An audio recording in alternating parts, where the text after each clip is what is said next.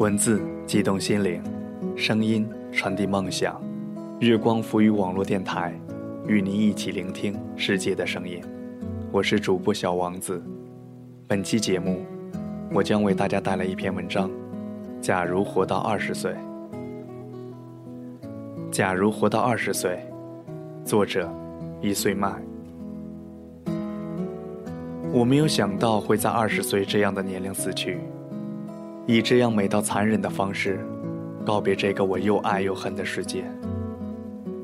书桌上正好放着席慕容的诗集，那页上写着：“所有的悲欢都已化为灰烬，任世间哪一条路，我都不能与你同行。”对于一个刚满二十岁的年轻人来说，死亡是件极其可怕的事情。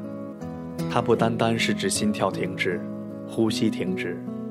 当思维在瞬间冰冻的时刻，你根本无法想象，失去温度的世界是多么恐怖。我再也不能去触摸我所爱或所恨的一切了。二十年，是一场悄无声息的毁灭。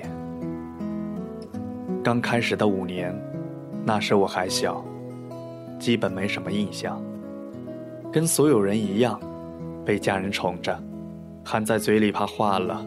捧在手心，怕摔了，时不时还会被亲戚邻居抱过去，亲一口，逗几下，捏一捏脸蛋儿。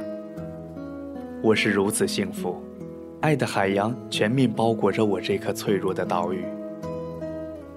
我想象得到，因为我的到来，家人一定有在一场浩劫的喜悦中头晕目眩，将我当成上天的恩赐，倾尽一切的想回报。他们制造美好，轻凝气力，爱像喷泉一样涌动，从头发流到脚跟，包括手臂上模糊可见的小毛孔。接着，做了这五年里最重要的几件事：首先戒母乳，自己咂巴嘴巴，吮吸短短细嫩的手指，然后在家人警惕且关怀且无奈的眼神中嚎啕大哭。那时候我一定感到很委屈，觉得眼泪不再有用，我要寻求另一种抗议的方式来维护利益。于是开始学习说话，咿咿呀呀，发音不准，知道赞成就点头说嗯，抗议就调大音量，瞪眼瞪脚。后来发现，在一些基本交流语言学会的时候，我已经能够独立行走。抛开了铁钳一样的手，我更加自由，爬桌子，然后跳下来。就算摔倒了也不哭，拿着塑料水枪，又一会儿跑到门后，一会儿躲在床下。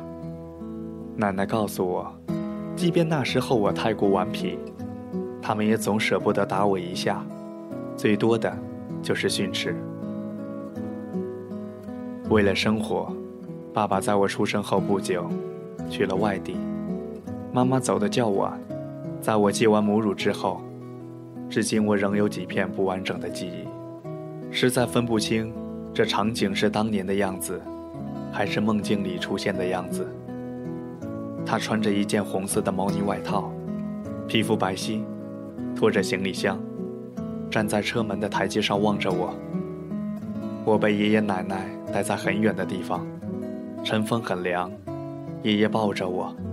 奶奶一边握着我不停甩动的手臂和腿，一边帮我擦掉眼泪和鼻涕。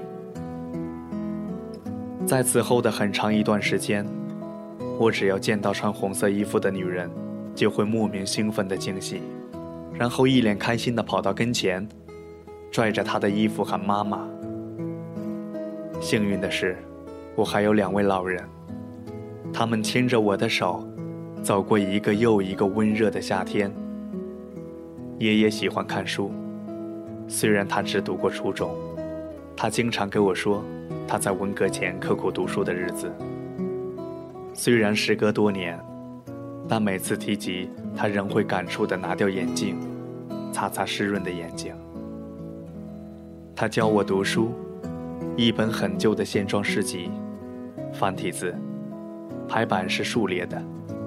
那时我就坐在高高的板凳上。四周是挂晒的玉米和铺在地上的玉米粒。我啃着苹果，听他读一句，然后口齿不清地跟读一句。暮色四合的时候，奶奶便在前屋喊着吃饭，拉着我给我洗手，给我挑蒸的最软的馒头，在米糊里放上一颗糖。事前还会让我背一首《悯农》给他听。在他们略显佝偻的背上，我走过了最初的五年。这五年对我意义太大。即便我后来再牵过无数张手，我也再也没有感受到能与他们等同的温暖。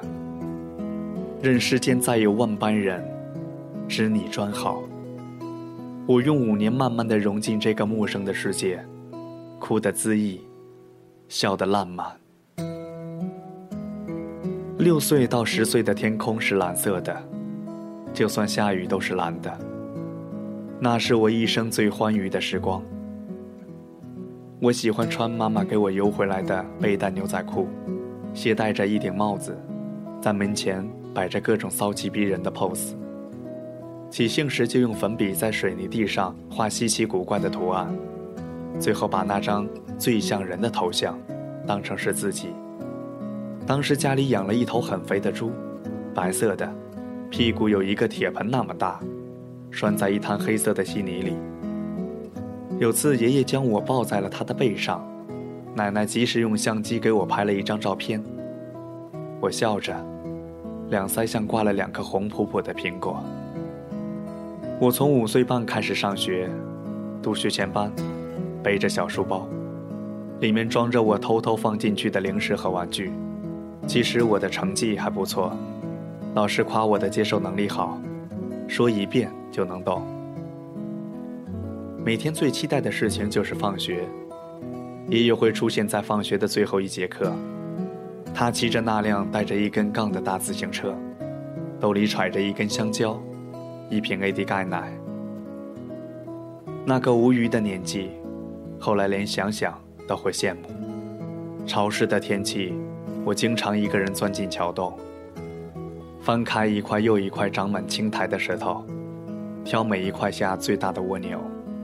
放进塑料瓶内，回到家，倒在桌子上，让它们排成一排，接着盯着它们伸出触角，碰一下又收回去，反反复复。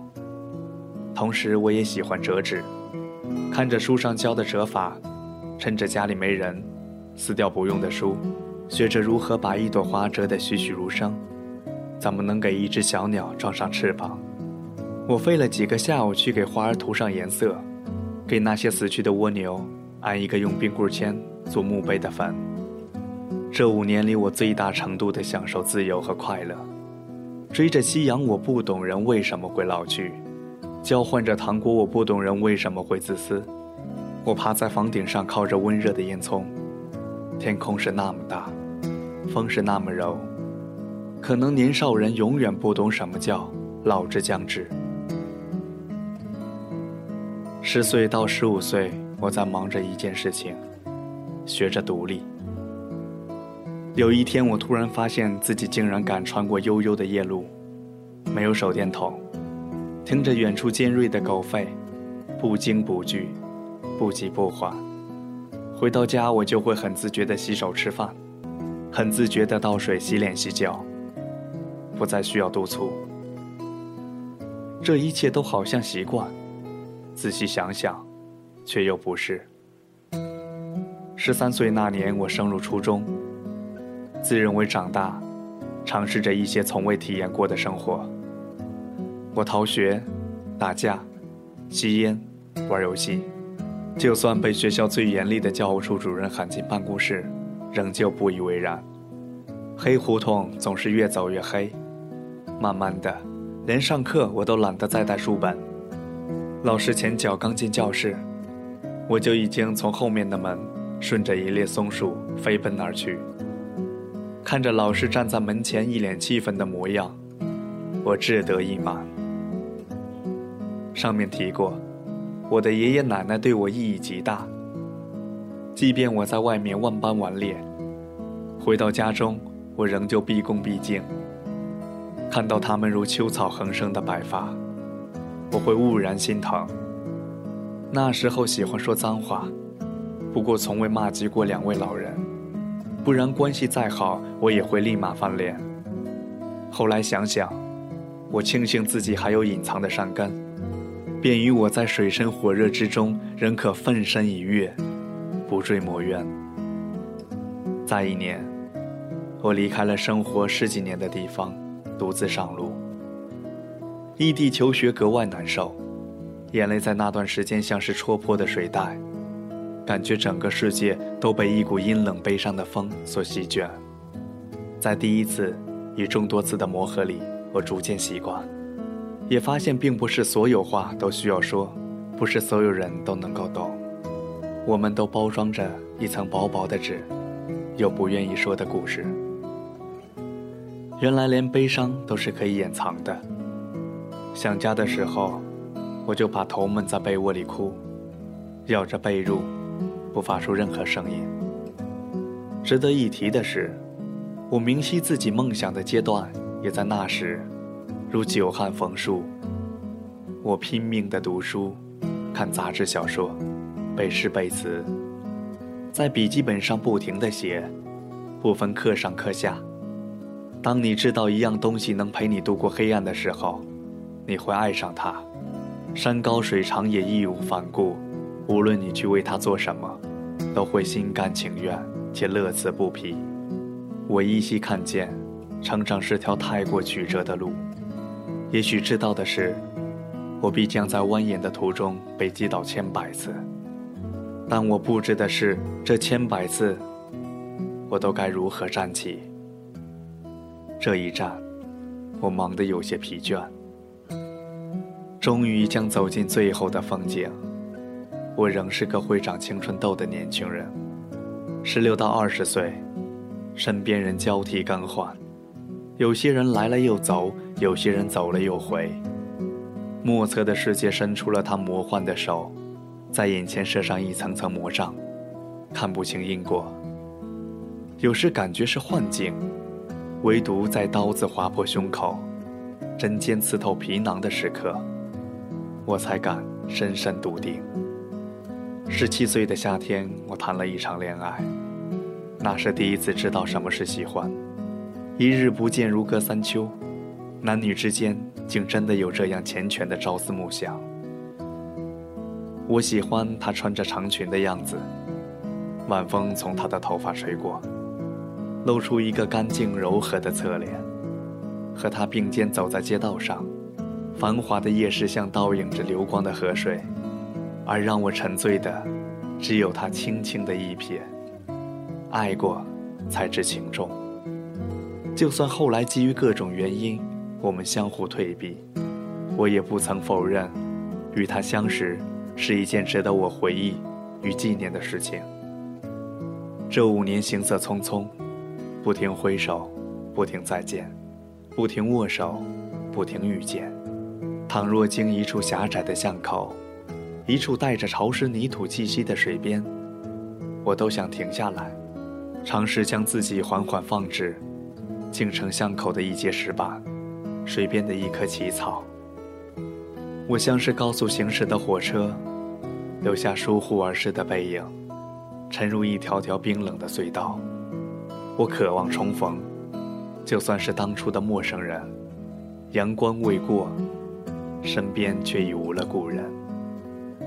生活像腐蚀的硫酸，从头颅顺流而下，侵蚀每一寸光滑而富有弹性的皮肤。最终，我们只能以丑陋招呼，哈哈大笑，笑到脖颈僵硬，泪流满面。我猜测，没有人不被时间教会，再爱你的人也会抛弃，你再爱的人也会离去。在凶狠碾压的生活中，能够始终完好无损的，只有那些唯唯诺诺的、麻木不仁。我曾认为是永恒的东西，就这样在近二十岁的年纪，被一一推翻。没心没肺已成了多数人口中的褒奖，狼心狗肺的到来，已为时不远。能长存的，好像只有那些永不个人的沙砾。站在阳台，看着潮汐一样涨退的每一个失眠的夜晚，我会突然想起那些我曾靠着房顶烟囱的日子。如今，还是否有人交换糖果？还会不会有人追着夕阳，想到永远都不会老去的人？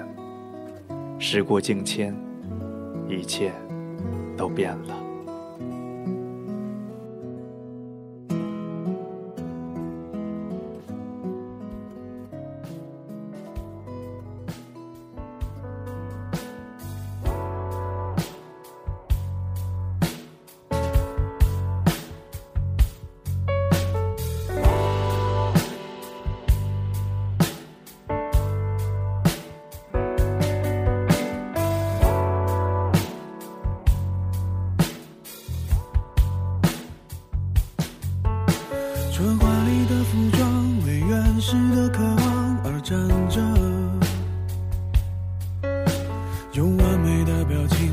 脆弱的城市而撑着。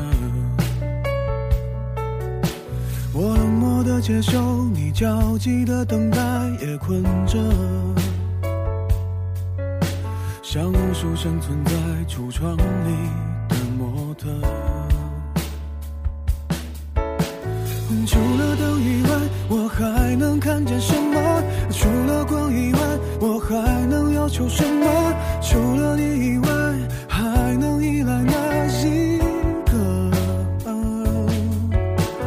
在千里以外，在呼喊的是什么？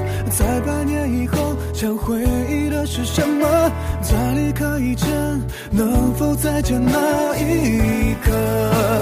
记得。和你的眼睛将会亮着，和我的手臂将会挥着。谁说世界早已没有选择？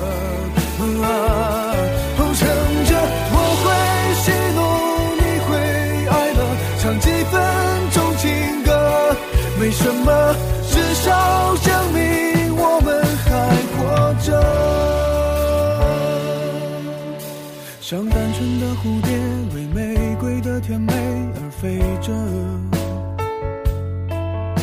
像顽皮的小猫为明天的好奇而睡着。是混乱的时代，是透明的监狱，也觉得是不能继续在橱窗里除了风以外，我还能听到什么？除了尘以外，我还能拒绝什么？除了你以外，还能依赖哪一个？在千里以外，在呼喊的是什么？在百年以后，想回忆的是什么？在离开以前，能否再见那一刻？记得。和你你的眼睛将会亮着，和我的手臂将会挥着。谁说世界早已没有选择？撑着，我会喜怒，你会哀乐，唱几分钟情歌，没什么，至少证明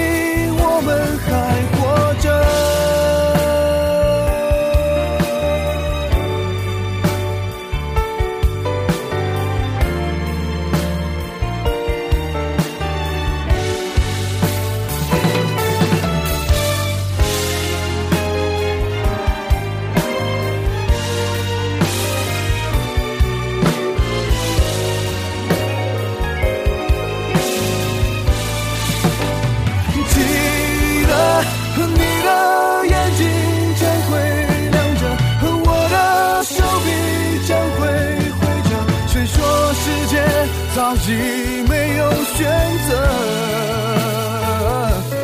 撑着我会喜怒，你会哀乐，唱几分钟情歌，没什么，至少证明我们还活着。